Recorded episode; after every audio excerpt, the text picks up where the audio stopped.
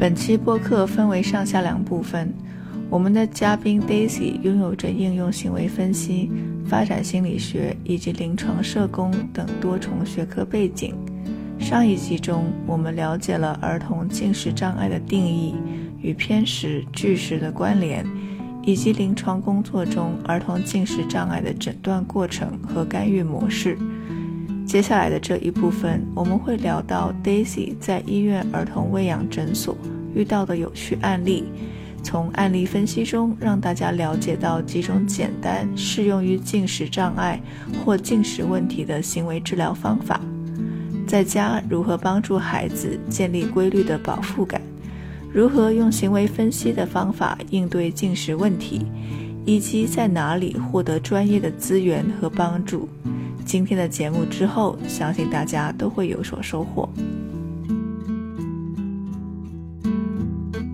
另外一点，我想我知道是因为你你是做自闭症心理心理发展的这方面，然后同时又又接触到了进食障碍这块，在你的学习还有这个研究过程之中，这个交集是怎么产生的呢？其实这个交集说起来呢。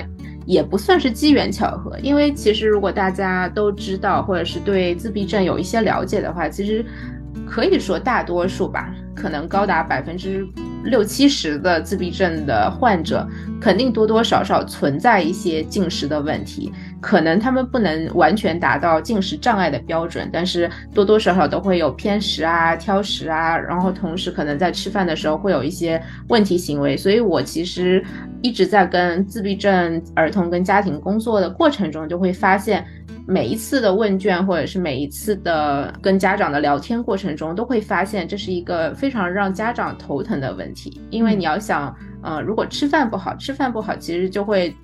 对。孩子有很大的影响，比如说大脑发育影响，或者是生理发展的影响。所以每次聊到的时候，家长都会说，嗯，这个问题，然后我都会想说，想找一个地方可以去做一种集中的治疗。然后我刚好去，在我博士第三年的时候，开始就是探索不同的。科室就是我在不同的地方想要说我要找实习啊什么的，然后我刚好看到西雅图的儿童医院下面，在自闭症中心其实就有这个 pediatric feeding disorder，它有一个 clinic，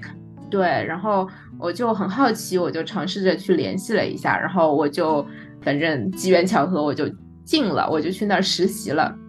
我发现他们这个 clinic 呢，其实不是完全的只针对于自闭症的儿童了，它是一个开放给所有的小孩，只要能符合儿童进食障碍的话，他们就可以收入进来。大家一想一想。偏食挑食问题确实很多小朋友都存在这样的问题，只不过就是有的小朋友严重一点，有的小朋友就是可能症状轻一些。但是我发现我周围聊过的有孩子的家长，肯定多多少少都为孩子挑食啊、厌食啊，会有至少一有一定程度上会有一一点头疼。所以我就觉得还挺有意思的，就刚好就做了这方面的工作。嗯嗯嗯嗯，谢谢 Daisy 的分享。除了自闭症儿童的话，可能其他的一些特殊需求的儿童出现这些啊喂养或者是进食障碍的，也是也不不不先不说障碍吧，就说喂养和进食问题的这个比例也是很高。其实有不少的研究都已经去做了一个比例的一个探索，但是这个比例的。范围非常的大，所以现在也不说不清楚到底他们多少有百分之多少的特殊需求孩子 可能会出现这样的问题。但是我们普遍从临床上观察到的这个问题是是经常被被家长就是让家长很头疼的，像 Daisy 说的。那我好奇一下，Daisy 你在那边实习了大概多长时间？我实习的话有两年。之后有一年就是非常专业的系统性的实习，然后是去的那个呃约翰霍普金斯大学，所以就是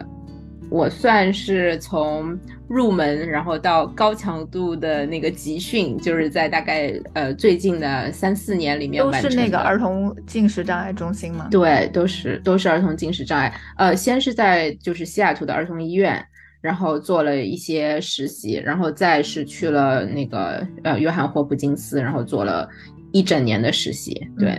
那有什么这个有趣的故事，或者是印象深刻的一一部分片段吧？可以跟我们啊，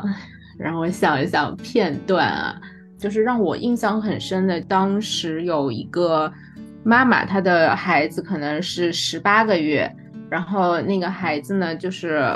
刚进来的时候，他只喝奶，只愿意吃可能像果泥，嗯，可能只愿意吃一些泥状的食物。然后那个孩子呢，特别特别的可爱，然后他也非常知道利用自己的可爱来换取一些通融的机会。所以就是每当我们需要，就是希望他能够呃吃一点固体的食物的时候，他就会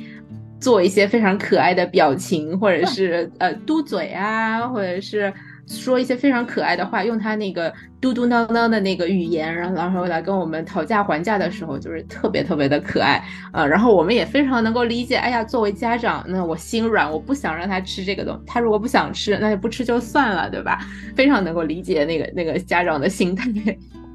对。这个小孩原来从十八个月开始就知道怎么样操纵家长了，所以大家都要特别注意。那这样的话，就是家长既然来到你这个中心，就是希望自己不要被他的可爱操纵。那我们又提出了一些什么样的办法来帮助这个家长呢？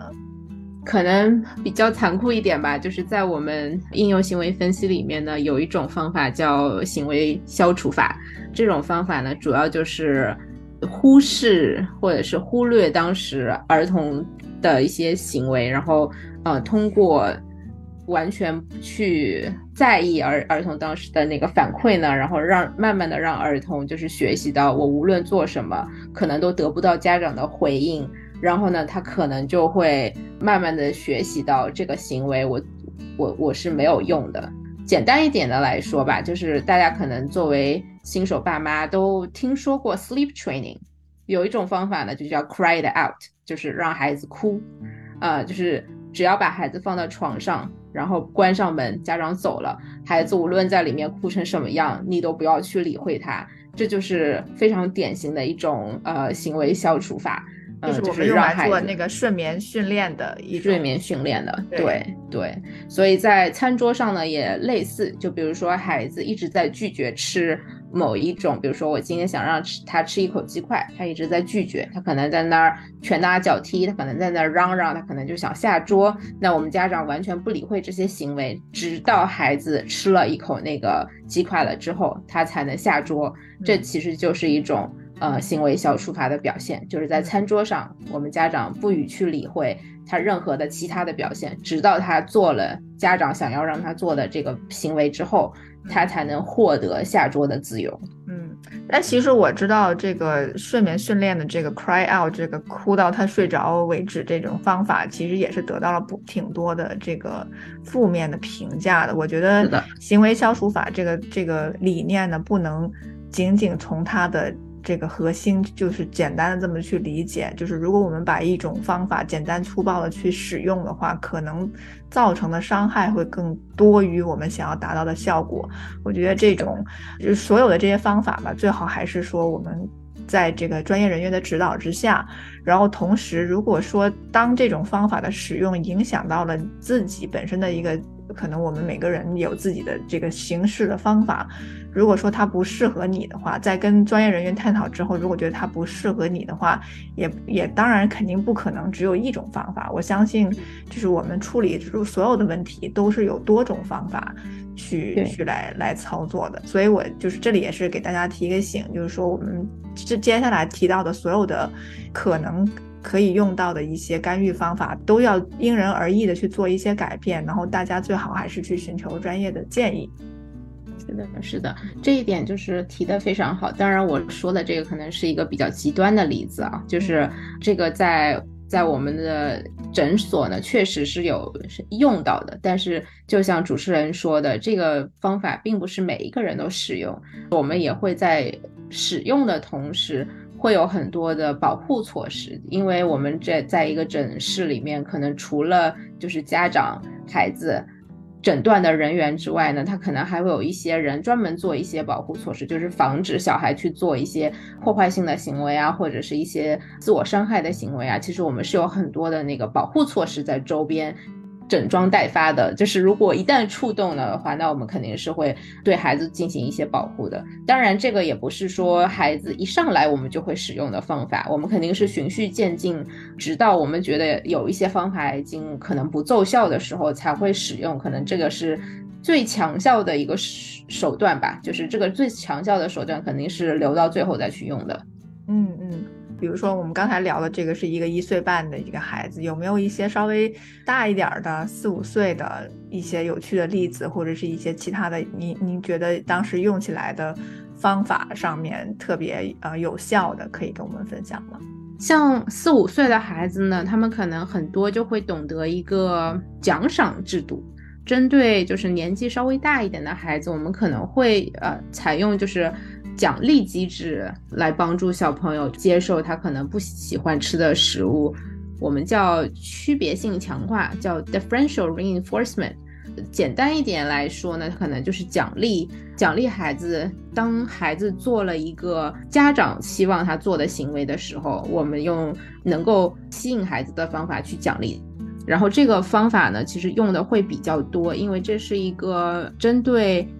只要是孩子懂得这个奖励机制的时候，它其实是一个非常好用的方法。嗯，我相信很多家长其实也做过，就会跟孩子说，如果你做什么什么，然后你就能得到什么什么。其实这是一个非常普遍的，大家在日常生活中也经常用到的例子。当然，在我们呃做治疗的过程中，有很多的先前条件其实是要跟家长去讨论的。比如说，当我们用一个非常高强度的一个奖励机制的时候，我们是希望这个奖励机制仅仅用在吃饭上，所以我们会跟家长说，呃，比如说这个奖励机制。呃，是让孩子可以在吃完了某一种他不爱吃的东西之后，可以获得一定的游戏时间，比如说电脑游戏时间。那我们就会希望家长在其他的时候限制小朋友的游戏时间。这样子的话，你可以可想而知，如果这个电脑游戏只能作为你吃了。不大喜欢吃的食物之后才能获得的，那这个奖励的话，对于小孩子来说，他就更有动力，他就会更愿意说啊，那我只要吃了这个东西，我就可以去玩这个游戏，因为这个游戏是在我日常的其他时候完全不能得到的，那孩子就会更有动力。所以就是在运用这样子的区别性强化。呃的奖励机制的时候，我们会跟父母达成一致的协议，然后我们同时需要父母的帮助，不然的话，其实，在诊所里面，小朋友可能会觉得啊，这个奖励机制对我没有吸引力，他就并不想要去为为得到这个奖励而付出一定的劳动。对，嗯，我觉得你提的这点非常好。可能很多家长都知道有奖励机制的这么一个方法，但实际在在操作上的时候会遇到很多的问题。首先一个，就我自己本身遇到的问题，就是我我的小孩根本就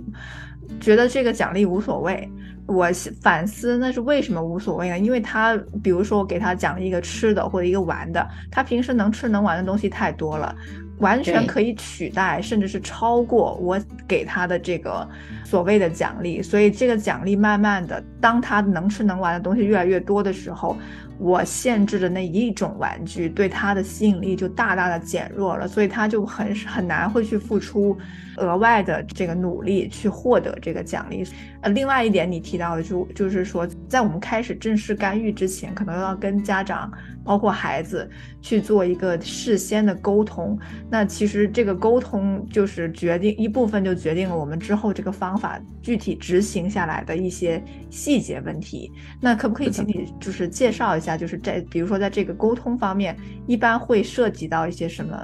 啊内容呢？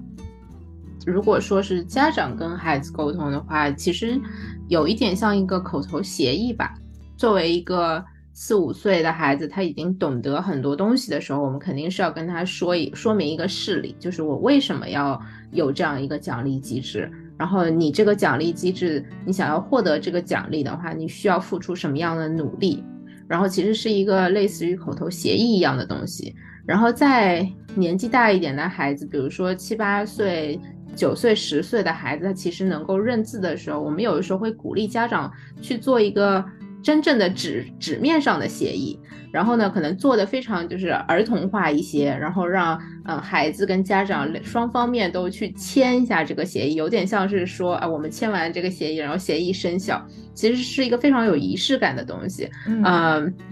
我们会发现这个还有还蛮奏效的，尤其是当孩子就是很在意这些仪式感的东西的时候，还挺有意思的。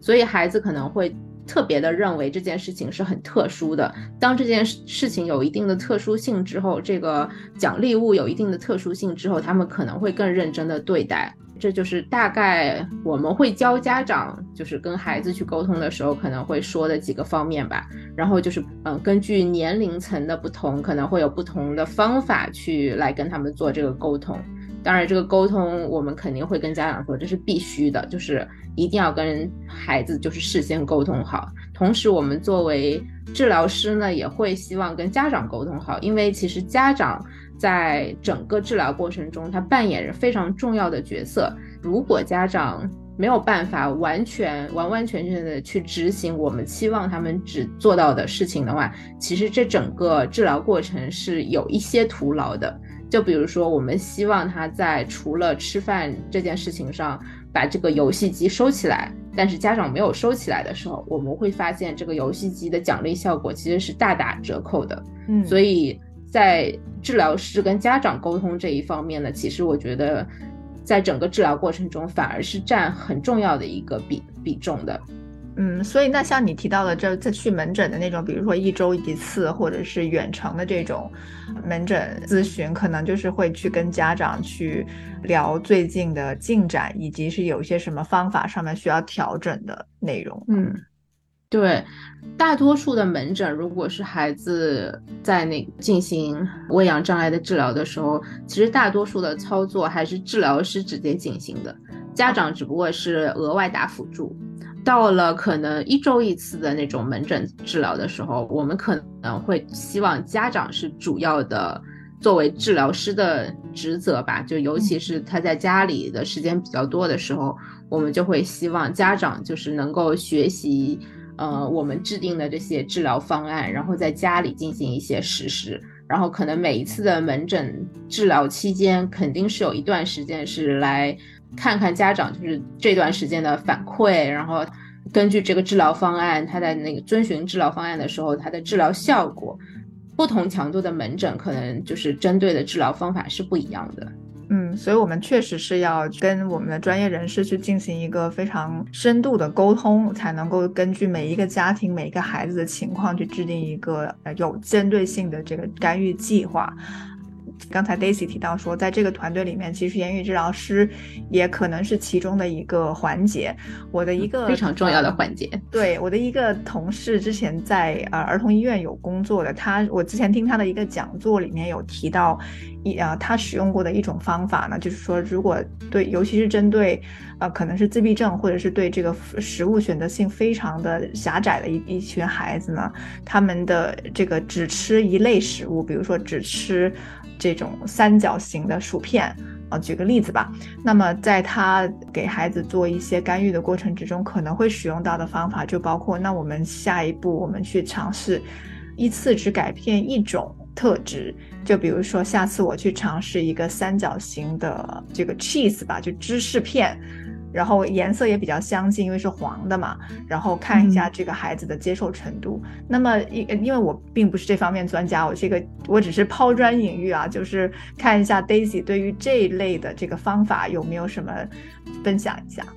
嗯，其实这个方法呢，就是如果放在我们应用行为分析上的话，其实听起来有点像是建影，就是叫 feeding，或者我们有些时候也会叫 shaping，就是一点一点的通过塑造，然后慢慢的把这个行为就是改变很小一部分的特质，然后慢慢的让。呃，让那个孩子能够达到，就是我们期望他达到的这个行为。就刚刚你说的，如果只吃就是某一种特质，如果三角形，那我们就只改变这个三角形的食物的某一种特质，比如说是质地呀，或者是可能以后改变颜色呀。然后像我其实遇到过的一些呢，就比如说孩子可能刚进来的时候，就刚刚那个十八个月的孩子吧，他其实刚刚进来的时候就就只吃很软的流食。然后我们想要一点一点让他能够接受固态的食物的话，那我们也就是通过运用了这个叫戒饮或者是叫塑造的方法，就是我们一点一点的通过加入固态的东西进入到它的这个流食里面。可能一开始的时候，我们可能只是混少量的 apple sauce，如果就大家知道那个苹果泥的话，然后从 apple sauce 那个质地可能慢慢的变成肉末的质地。然后呢，一开始的时候可能只是把一点点的肉末混在那个苹果泥的质地里面的食物啊，当然我说的不可能是 肉末直接混在苹果泥里，我只是打这个比方，就是苹果泥的质地的食物，比如说像豆泥呀，对肉泥，对对对对，或者是肉泥呀，然后一点一点的把它的这个呃颗粒叫口感吧，颗粒状，对它的颗粒是慢慢慢慢的变大的。所以这样的话，可能对于小朋友呃接受度来说，可能会更容易接受一点。嗯，那么其实你有没有发现说，对于不同的味道有特殊的这个兴趣吗？对，有。我觉得不仅仅只是自闭症的儿童吧，我觉得我遇到过的好多儿童都是对嗯特殊的味道，而且他们会对很多食物可能一些细小的变化。他们都能尝出不同的呃味道来，就比如说有些孩子他只愿意吃哪个麦当劳的鸡块，就如果你是其他的店里买的那种冷冻的速食鸡块，就是哪怕你热热了之后把两块放在一起，他都能知道哪一块是麦当劳，哪一块不是麦当劳。当然也可以选择用就是刚刚说的那个建议，就是可能先给。大多数的鸡块都是麦当劳的，然后可能会希望孩子能够吃一口不是麦当劳的鸡块，然后再慢慢的就是逐渐的增加不是麦当劳的鸡块的比例，嗯，可能这种方法也可以。当然，就是所有的方法，我现在说的呢都听起来很简单，但是呢，其实所有方法的。运用的，我们当然都是要先通过对这个孩子的肯定有很多的诊断，然后还有很多整个团队的商讨之后，然后才会做出这样子的决定。然后就是看看哪一种方法是更适合这个孩子，然后我们可能才会说我们用这样的方法来进行治疗。嗯。那其实刚才你说的这个，就是在肉泥里头我们加肉末的这个方法。那如果说我们继续推进的话，我们是考虑呃在数量上去进行增加，还是我们去考虑啊其他的固体数？比如说我一开始尝试的肉末可能是鸡肉末，那我接下来是让孩子吃更多的鸡肉末，还是说我考虑让他尝试一下猪肉末这种？这个这个从你们呃这个治疗角度来讲是怎么考虑的呢？这个的话，第一我们是肯定要看家长的期望，嗯，因为有些孩子可能他他可能能接受不同的肉末，只不过他只是不能接受那个颗粒感或者它的质感，所以那如果如果他的主要的治疗方向是让他接受更多不同的口感的食物的话。那我们可能不会说选择一下子扩大很多食物，让他去尝试这个肉或者是那个那个肉，他我们只会在它的口感上做不同的叫什么探索？对，我们会探索更多的口感，而非探索更多的食物。啊，所以这个意思，做把鸡肉同一种食物的原材料，但是做成不同的口感去进行。是的，啊，是的，是的，对。但是有一些孩子他可能。会像你说的，它两个都有问题。它可能第一，它它本来就没有什么肉愿意接受；然后第二，它可能本来就不大愿意接受别的质感。所以这两个方向可能都是需要我们同时去操作的。那我们肯定会先选一个主要的操作方向，然后再往后，我们可能会一点一点的进行其他的探索。就是我们肯定会选其一。呃，但我们会选择当时觉得特最适合这个孩子的一个目标去做更高强度的治疗。我们不会说一下子把所有的东西都加进来。嗯嗯，这个回到我们这个小孩子吃饭，父母可能头疼，然后他们要如果要寻求医学帮助的话，那这种是他们是需要自己的儿科医生去做一个转介吗？还是说可以去到？比如说，我直接联系儿童医院的这个中心去做一个评估呢？嗯，我觉得最好的当然是通过儿童医医生的转介，呃，肯定有一些进食障碍的门诊呢是可以接受直接的那个父母的自己的转介的，但是可能通过儿童医生的转介会更有效一些，因为每一个科室他可能会有人就是在一直在筛查，就是我今天看到的转介里面有哪一些，如果有医生的转介呢，可能会受到的重视程度不一样。嗯嗯。嗯，好的。那我们今天其实也聊了非常多关于这个儿童挑食和进食障碍具体是怎么回事，然后也呃通过一些例子给大家分享了一些这个应用行为分析的一些方法，应用到啊进食这个行为。因为我们也很多我们的听众也知道，应用行为分析这个 ABA 的方法可能是更多的用在自闭症啊儿童其他的一些这个问题行为，但其实我们如果把进食考虑成一种行为的话，它也是可以同样的。去使用到这些方法的。那么，Daisy，我想问一下，说在我们真正的去寻求医学帮助之前，有没有什么文章、书籍或者一些教学的这个资料，呃，网站什么的，可以推荐给我们的这个感兴趣的听众或者是家长去了解更多信息吗？我其实先想强调一下的就是，家长其实可以在家里做很多的先行的一些。呃，也不叫治疗吧，一些干预，就比如说我们经常听到的，就是确保孩子能够按时按点的吃饭，对吧？但这一点呢，可能，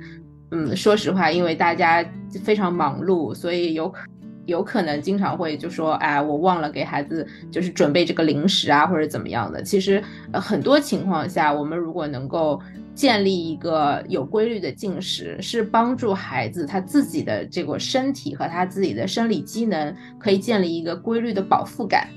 就是我们常说的，呃，一天可能日常有三餐，然后可能会有两餐零食。嗯，这个也是基本上很多，比如说像学校呀，或者是像日托啊，他们其实都在在遵循这样的一个。也不叫规定吧，就是大家都在按照这样子给大呃给孩子嗯提供食物，所以就是如果家长能够的话，就尽量能够保证孩子就是按时按点的可以吃到三餐，然后加上日常的两餐小零食，然后就可以让他们建立一个非常规律的饱腹感。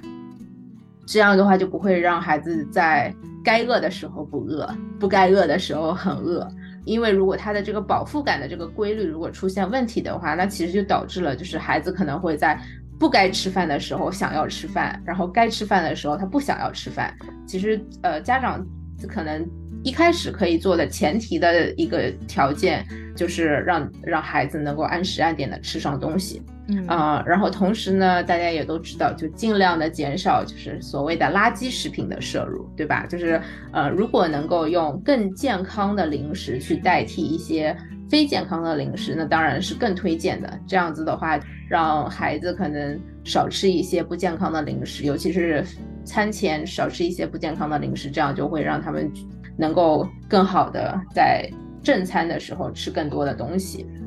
也不要就是培养孩子在不愿意吃正餐，但是下了桌之后立马吃零食的这样的习惯。对，这样的话就会给孩子造成一个其实是一个误解，就是啊我不吃饭，但是我可以吃到我想吃的零食的这样的一个误解。还有一点就是，比如说大一点的孩子，他们其实非常清楚家里的零食在哪里，有的时候孩子吃了东西你可能都不知道。是的，要管理好家里的零食放在什么地方，这样子你才能够真正的去把这个这个一一天三餐的这个时间做一个比较好的控制嘛。嗯，对，是的。接下去就是说一些资料吧。有一个网站，它其实叫 Feeding Matters，其实是一个非常好的，大家可以看到很多不同的资料呀，它有。文章它有科普文章，然后它有很多的讲座，它也是就是公开给家长的。Feeding Matters，这是一个非常好的呃家长可以获取信息的一个网站。我觉得这个网站如果大家能够看透看进去，然后可能从它这个网站上的一些资料，然后可能可以链接到其他的一些地方。我觉得，我觉得这就是一个非常好的开始。好的，那么最后有没有什么？要跟大家分享的呢？嗯，给家长们一点安慰剂吧，就是大家都不要慌。就是虽然孩子可能时常会出现一些哎呀挑食啊或者是什么的问题，如果能够正确的引导的话，其实孩子是。不会形成就是非常严重的进食障碍的，也就是我想说的一点，就是现在孩子如果有一定的偏食、挑食问题的话，它并不等同于进食障碍。就我们说的进食障碍，往往已经是到了一定严重程度，然后可以获得一个专业的那个医学诊断的程度了。所以希望大家家呃家长们听完这个讲座以后，不要觉得说啊我的小孩有厌食偏食的问题，那他一定就是有。这个进食障碍了，我就需一定需要去啊找医生去做治疗。其实并不是这样子的，希望家长能够就是正确的看待现在孩子可能正在存在，或者是你可能会觉得孩子有的挑食的问题。然后呢，可能可以通过浏览一些这个资料啊，然后看看有什么可以帮助到嗯自己的地方。嗯，那同时，即使是孩子出现了严重的进食障碍，我们如果是在中国的话，呃，可能我我会去考虑，因为我不是很熟悉中国的这个，呃，具体的医院的情况。但是如果说我要在中国的话，可能会去寻求，比如说还是从儿科医生开始，因为我知道有一些儿儿童妇幼保健院、儿保中心，对，他们有儿保中心，也也是有营养科这种呃这些这些科的分类的。我相信大家可也可以在这种呃妇幼儿童保健院。对应的科室获得一定的帮助，所以我希望大家都可以好好的享受跟孩子进食的时间。嗯，对，好，谢谢大家，谢谢大家，来吃饭是很快乐的，是的。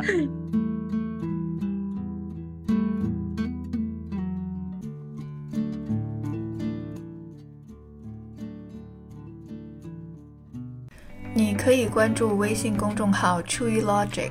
或者在知乎上输入关键字“特殊需求群体互助会”和言语治疗师文月来找到我们。感谢你来与我们同行，我们下回再聊。